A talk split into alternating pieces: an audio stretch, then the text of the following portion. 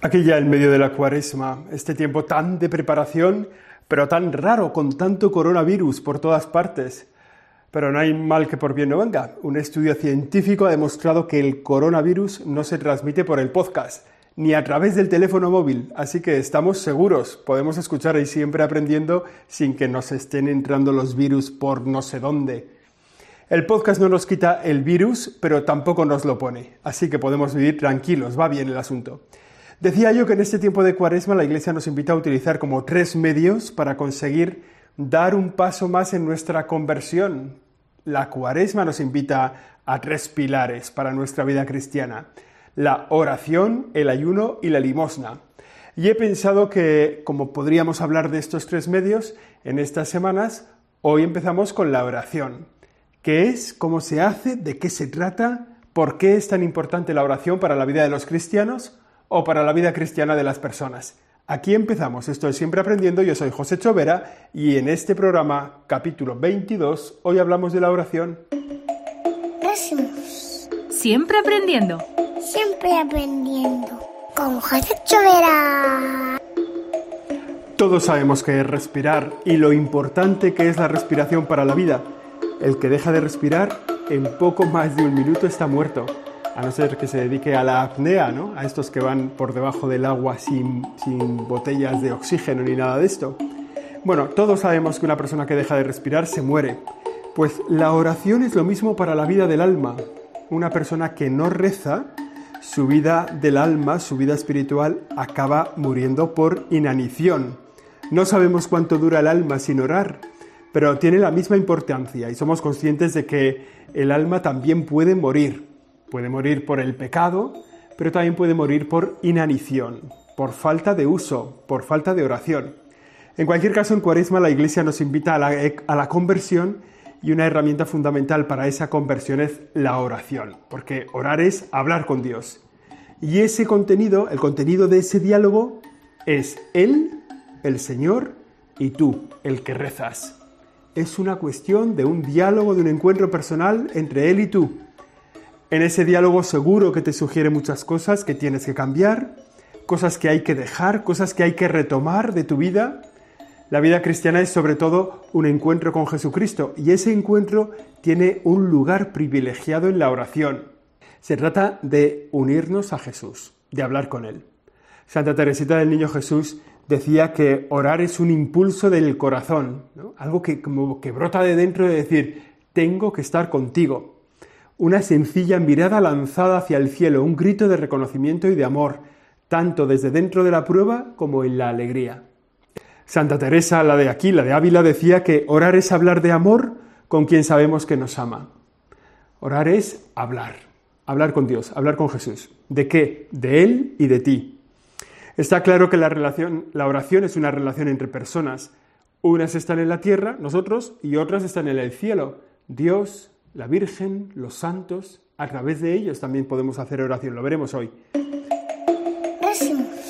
Siempre aprendiendo. Es verdad que la vida de un alma crece con la oración, pero también es verdad que hay muchas personas que no saben rezar, que no saben cómo ponerse delante de Dios, no saben cómo hablar con Él. Bueno, algunos consejos nos pueden ayudar para la oración. Lo primero, el tiempo y el lugar.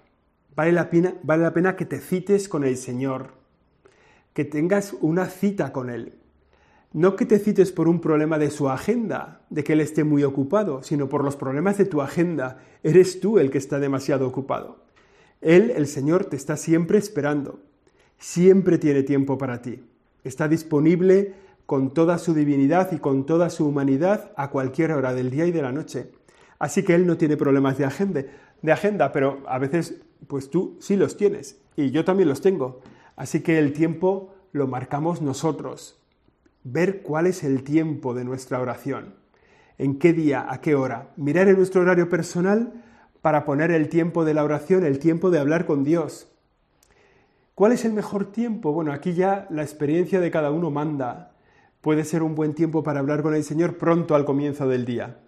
Cuando hay silencio, cuando no hay WhatsApps, cuando nadie te llama, cuando nadie te reclama, es un buen momento para estar con el Señor. También es un buen momento el final del día, muy al final del día. Puede ser una buena hora, con la casa en calma, cuando te dejan tranquilo. Para mí no es un buen momento el final del día porque yo me quedo dormido en una cama de pinchos, o sea que si me intento rezar por la noche me dormiré casi seguro. Pero bueno, cada uno tiene su tiempo, o sea que vale la pena darle una vuelta. ¿Cuándo es el mejor tiempo para que tú reces, para que yo rece? Seguramente también es verdad que entre semana tendremos una hora para rezar, una hora concreta, un horario concreto, un tiempo adecuado. Y a lo mejor el fin de semana el tiempo adecuado es otro. Pues porque tenemos más tiempo de descanso, tenemos más tiempo disponible, porque nos levantamos un poco más tarde o porque nos acostamos un poco más tarde también. Bueno, a lo mejor es ponernos un tiempo de oración entre semana y un tiempo de oración. Pero esto es una cuestión de agenda y de calendario. O sea, decir, este día rezo a tal hora. O sea, que eso no, no, no es complicado, digamos. Una vez que hemos puesto el horario, tenemos que poner la duración, cuánto voy a rezar, cuánto tiempo voy a estar en esto. Esto también depende, ¿eh? si uno está empezando, quizá a lo mejor con 10 minutos le vale, ¿no? Porque ya se le satura la cabeza o ya se le va un poco la pinza, o, a lo mejor un cuarto de hora. Luego, cuando voy, cuando voy cogiendo gusto al Señor, cuando voy dándome cuenta de que Él está, de que Él me escucha, de que Él quiere estar conmigo, de que Él me está esperando, bueno, pues a lo mejor digo, bueno, pues yo puedo estar media hora con el Señor, o puedo estar un rato largo a la mañana y un rato a la tarde, bueno, cada uno lo va viendo, es algo que va creciendo en el tiempo. Y a partir del cuánto y el cuándo, entonces hay que buscar el dónde. ¿Dónde puedo rezar? Esto también va en las dificultades de cada uno, pero seguro que si nos ponemos un rato a pensar, ¿dónde puedo rezar yo? ¿Dónde puedo estar tranquilo? ¿Dónde no me van a molestar mucho? ¿Dónde voy a poder meterme dentro de mi corazón para encontrar allí al Señor? En cualquier parte, la respuesta es fácil, se puede rezar en cualquier parte. El sitio ideal es donde Él está, es donde está Jesús. El sitio ideal es una capilla, es una iglesia, es un monasterio, donde está Jesús. Jesús realmente presente en el sagrario, en cualquier sagrario. Yo creo que todas las personas en España, ah, hombre, todas, todas, ¿verdad? Pero, pero el 90% de la población española vive a menos de 100 metros de un sagrario. O sea que no es difícil encontrar un lugar en el que ir a rezar. Jesús está realmente presente en el sagrario, quizá tú vives en esa distancia, pues vale la pena acercarse. Es decir, bueno, ¿dónde voy yo a rezar? ¿Dónde está Jesús en el sagrario? Si no puedes ir a la capilla, pues entonces hay que adaptarse, cada uno en su casa, en un lugar tranquilo, ante alguna imagen del Señor o de la Virgen, quizá en la naturaleza, en contacto con la creación que Dios ha puesto ahí. cuando nosotros vamos a rezar o rezamos en el monte, todo lo que vemos lo ha puesto ahí Dios pensando en nuestra oración aquel árbol que está allá al fondo, aquel bosque que hay allá al fondo, allá lo que sea, todo eso está puesto ahí pensando Dios que ibas tú a rezar allí. Para, está puesto para ti, para que lo contemples, para que lo cuides, para que te ponga en contacto con el Creador. Bueno, pues la naturaleza es un buen sitio para rezar. Tenemos que buscar cada uno nuestro sitio. En cualquier sitio que puedas hablar con un amigo, puedes hablar con Jesús. Porque del mismo modo que hemos dicho que Dios siempre está, hay que decir que Dios siempre está ahí, ahí, donde tú estés, pues ahí está Dios. Por tanto, darnos cuenta, tomar conciencia de esa presencia, ya es nuestro primer paso para la oración. Bueno, ya tenemos el cuánto, el cuándo, el dónde, ahora va el cómo, el cómo rezar. En primer lugar hay que rezar, para rezar, perdón, en primer lugar hay que parar la cabeza.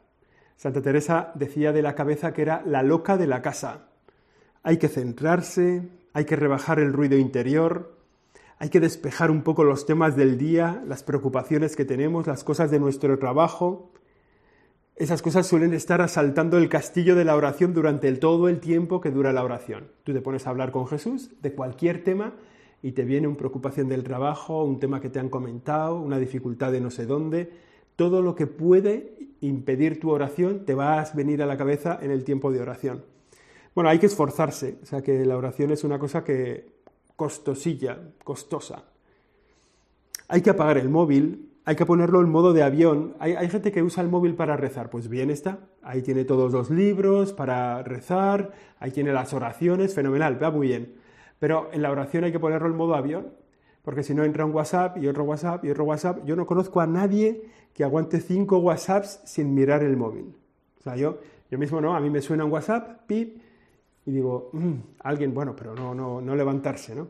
Pero llega el segundo, llega el tercero, el cuarto, llega el quinto y todo el mundo miramos a ver quién nos está escribiendo porque es mucho más importante. Pero fijaos, hasta el punto de que, o sea, yo puedo estar, o tú puedes estar hablando con Dios, con el creador del universo, con el Dios todopoderoso, con Jesucristo, el, omnipotente, a estar hablando con Él y de repente dejar de hablar con Él porque te ha llegado un WhatsApp. Bueno, pues somos así de, somos así de cretinos, ¿no? de, de insensatos. A veces perdemos el sentido y cogemos la llamada, la llamada que nos está haciendo el jefe, la cogemos sin darnos cuenta de que estamos delante de Dios Todopoderoso. No pasa nada, ¿no? No se le coge al jefe y al rato se le dice, perdona, es que estaba hablando con Dios. No te he podido coger el teléfono porque estaba hablando con Dios. ¿Te imaginas que le dices eso a tu jefe? ¿Qué ancho te quedas tú? ¿Qué ancho se queda él cuando te despide? Bueno, no, no, no se trata de tanto, ¿no? Pero, pero es darnos cuenta de con quién estamos hablando, es muy importante en la oración. Bueno, después de centrarnos, de parar un poco el ruido, de tomar conciencia de la presencia de Jesús, hay que saludarle, hay que darle gracias por su presencia, hay que darle gracias por su amistad, por su cercanía con nosotros. A partir de ahí empieza el diálogo, lo que tú le quieres decir y lo que él te quiere decir. Lo primero es más sencillo. Siempre aprendiendo. Tienes clara tu agenda de temas, lo que tienes que ponerle en sus manos, las preocupaciones, las peticiones, las acciones de gracias. Lo de escuchar lo que Él te tiene que decir es un poco más difícil. ¿vale? O sea, cómo en la oración escuchamos lo que Dios nos tiene que decir. Necesitas un cierto entrenamiento, un cierto hábito, reconocerle, saber qué lenguaje usa contigo es un poco descubrirlo en tu corazón. Es una cuestión como de hábito, de costumbre, darnos cuenta de dónde está Dios y de qué nos está diciendo Dios. A veces es una inquietud que surge de pronto, una llamada, una idea, una idea un poco insospechada, un poco alocada, ¿no? Que uno dice, ay, va, ¿y esto de dónde viene? Estoy aquí en la oración con Dios, me viene esta idea, esto vendrá de Dios, ¿no? Es como darnos cuenta del lenguaje que Él está utilizando con nosotros. A veces cuando uno está seco no tiene nada que decir, no escucha nada de lo que Dios le tiene que decir, entonces vale la pena coger algún libro, algo que nos ayude a sacar deseos, a sacar propósitos, a sacar ideas, a sacarnos palabras para dirigirlas al Señor. El mejor libro para esto, para la oración, es el Evangelio, la vida de Jesús. Es la, la mejor herramienta. Ahí le ves a Cristo un poco en su ambiente, en medio de su vida. Eh, puedes participar de la vida de Jesús, puedes seguirle, atender a sus palabras, ver sus milagros. Puedes consolarle, sostenerle cuando ves que le vienen mal dadas. También puedes escuchar sus palabras como dichas para ti, que lo son. Las palabras que el Señor dice en el Evangelio están dichas para ti. Las escuchamos en nuestro contexto, en nuestro tiempo, según nuestro corazón, pero el Señor las dice para ti. Él ya sabía, cuando se estaba escribiendo ese Evangelio, que un día tú las ibas a leer. Así que es muy importante en ese diálogo con el Señor, si estamos un poco secos o resecos, utilizar el Evangelio. Ese diálogo puede durar mucho tiempo, lo que tengas previsto, el tiempo que tú puedas. Después, al final, viene el agradecimiento, la despedida. Darle gracias por la cita, como en las reuniones de trabajo, hacer una pequeña síntesis de las ideas. Bueno, ¿de qué hemos hablado, Señor? Hemos hablado de esto, de esto, de esto, fenomenal. ¿Cuáles han sido los propósitos? ¿En qué hemos quedado? ¿Qué acuerdo hemos tomado? ¿Qué he decidido yo para mi vida? ¿Qué, me he propuesto cambiar? En fin, de alguna manera hacer como una pequeña síntesis al final de la oración para dar gracias. Este diálogo, como digo, puede durar mucho tiempo. En el mismo contexto, en el mismo tiempo de la oración, puedes hablar con la Virgen María, que es la, mediadora de todas las gracias. ¿no? Cuando tenemos una petición, pues vale la pena quedar con la Virgen María y decirle, oye, madre, este tema lo tenemos que sacar adelante, porque ella es madre de Dios. Ella se lo puede pedir a Dios, ¿no? También con los santos que interceden por ti. Fíjate, hay, todos, algunos santos son conocidos y los, utiliza mucha gente, los, se encomienda mucha gente, ¿no? A, San Fulanito, venga, para pedir esto a Dios, porque como ese San Fulanito vive delante de Dios en el cielo, pues le pedimos cosas. Hay santos que están muy desempleados, muy desocupados, porque no los conoce nadie.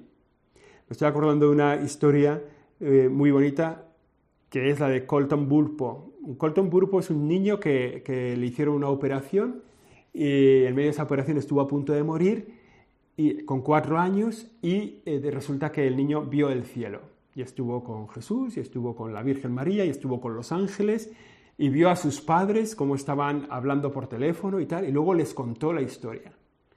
Y una de las cosas que dice Colton es, él tenía cuatro, cuatro años cuando lo pasó, que en el cielo se encontró con un hermano, con un hermano suyo que había muerto en un aborto natural que había tenido su madre y del que él no sabía que existía ni nada, pero se encontró en el cielo con ese hermano suyo. Y cuando volvió, cuando volvió a la vida, digamos, después de aquella operación tan complicada, se lo contó a sus padres. He estado con un hermano mío. Sus padres no le habían dicho que él había tenido un hermano y que había muerto antes de nacer, pero él se encontró en el cielo. Fijaos, a ese niño en el cielo nadie le pide nada, porque nadie sabe que estaba en el cielo, nadie sabía.